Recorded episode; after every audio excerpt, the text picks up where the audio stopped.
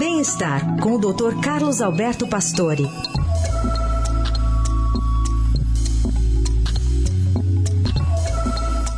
Tudo bem, doutor? Bom dia. Bom dia, Carol. Bom dia, Heisen. Bom dia. Bom dia, ouvintes. Bom, nessa crise toda, doutor, como é que é, as pessoas estão encontrando alternativas? O que, que tem aí no cardápio do dia para é, quem perdeu o plano de saúde, né? Muitas vezes pessoas desempregadas estão buscando, além do SUS, outras formas de ter acesso à saúde. É interessante, né? Porque essas oportunidades surgem sempre nas crises e as chamadas health techs eh, são realmente estruturas novas, porque a pandemia e o desemprego, eles obrigaram os indivíduos a largar os planos, claro, eles estão buscando alternativa. E os preços das operadoras também muito altos, né? E esses indivíduos buscaram essas health techs que têm um preço mais baixo, têm alta tecnologia, acolhem melhor aí as pessoas e acompanhem os pacientes. Né? Quer dizer, o mais importante é que ele tem uma jornada, o paciente, e eles conseguem realmente fazer esse acolhimento. Agora, desse número de Realtex dobraram nos últimos dois, três anos, né? Praticamente vocês veem no mercado aí, que saúde, SAME, Alice, que precisa, um número enorme, né? E a ideia qual é? A formação de um time de saúde, uh, com um médico generalista, um enfermeiro, um coordenador assim de cuidados, e com isso eles resolvem quase 80% dos problemas via digital. Quer dizer, com consultas à distância, com telefonemas, com um, uma passagem de informações, às vezes até por e-mail.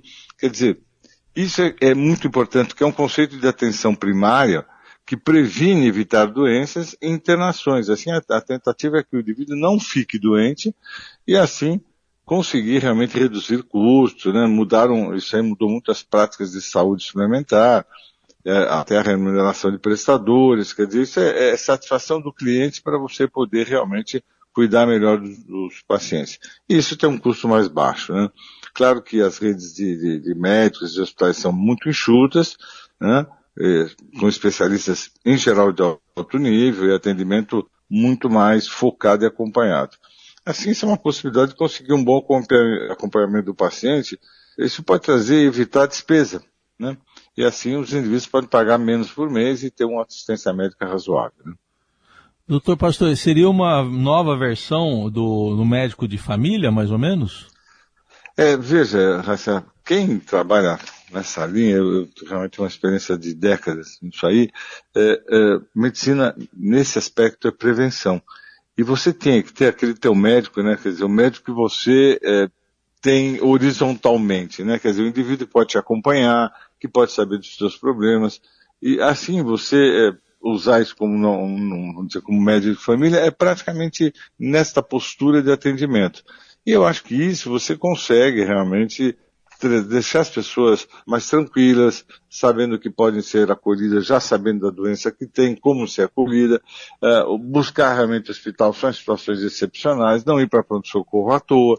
Quer dizer, uh, você fica um pouquinho com mais confiança nessa relação. Eu acho que isso é uma coisa que a gente faz há muitos anos e a gente tem essa experiência para dizer que realmente isso funciona. Né?